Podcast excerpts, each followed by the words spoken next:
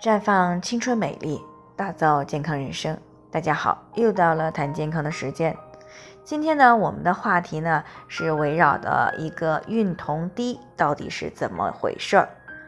那听众呢，邓女士呢近日过来咨询了，说她今年呢三十三岁了，那最近这几年呢一直在备孕要二胎，去年年底的时候呢成功怀孕过一次，但是因为孕酮低没有保胎成功。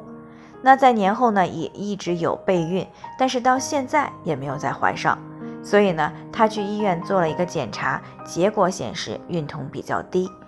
那她担心呢，再一次出现原来的情况，所以呢，就想知道孕酮为什么总是低。那我们说，孕酮呢，又叫黄体酮，它是卵巢黄体分泌的一种天然的孕激素，是子宫内膜增生脱落形成月经。以及维持怀孕所必需的一种激素。那么在临床当中呢，孕酮的数值呢，常用于先兆性流产、习惯性流产、闭经以及闭经原因的反应性诊断。那如果孕酮比较低，除了月经期短之外呢，也是不容易怀孕的。那即使呢勉强怀上了，也没有办法维持一个正常的妊娠状态。那在正常的情况下，怀孕初期。孕酮数值呢便会呈几倍的增长，这个时候呢是防止胚胎被母体所排斥啊，以维持一个正常的妊娠状态。那一旦孕酮的分泌不足，那么胚胎呢就像一个异物一样被母体所排斥，最终呢可能会造成流产。那对于导致孕酮低的原因呢？大多呢是由于女性的卵巢黄体功能发育不全，从而呢导致了黄体的分泌不足。那么所谓的黄体呢，就是卵泡发育成熟，排出卵子以后留下的一个空壳发育而来的。而卵泡呢，是大脑分泌的促黄体生成素和促卵泡生成素共同作用下成熟，然后再排出的。而且呢，这两种激素呢，还促进了黄体的生成和维持，从而呢，促进了孕酮和雌激素的分泌。那也就是说，孕酮的分泌呢，是受到了卵巢、大脑的下丘脑、垂体这样一个激素反馈轴来进行调控的。那么这个中间呢，任何一个环节出现问题，都可能会影响到孕酮的分泌。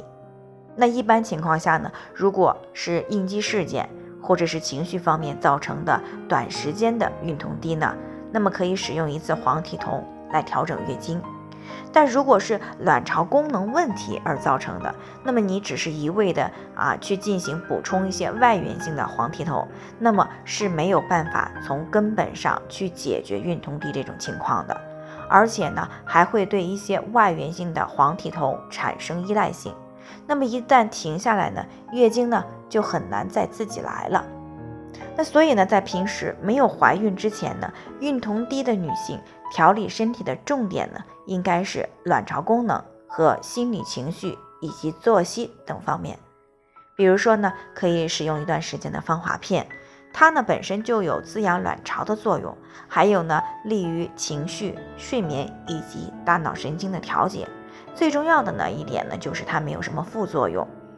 另外呢，平时尽量保持愉悦的心情啊，不要有太大的压力，少熬夜，也可以呢适当的多吃一些含有维生素 E 比较多的豆制品，以及像花生一类的果实类食物啊，包括还有富含维生素 C 比较多的蔬菜以及水果。那这些呢，都是有利于孕酮数值的提高。那甚至呢，怀孕以后呢，发现孕酮低，要不要保胎的一个问题呢，是要看孕酮的值以及胎心情况。不过如果没有胎心呢，一般啊也就没有再保胎的一个必要和价值了。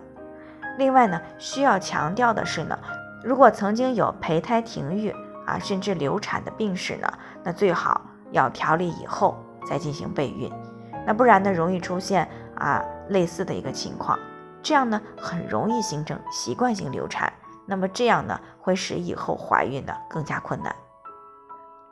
最后呢，还是要提醒大家，每个人的健康情况都不同啊，具体的问题呢要具体分析。如果你也有健康方面的问题想要咨询呢，可以关注微信公众号“普康好女人”，添加关注以后呢，回复“健康自测”，健康老师呢会针对个人的情况做系统的分析，然后呢再给出个性化的指导意见。这个机会啊还是蛮好的，希望大家能够珍惜。今天的分享呢就先到这里，我们明天再见。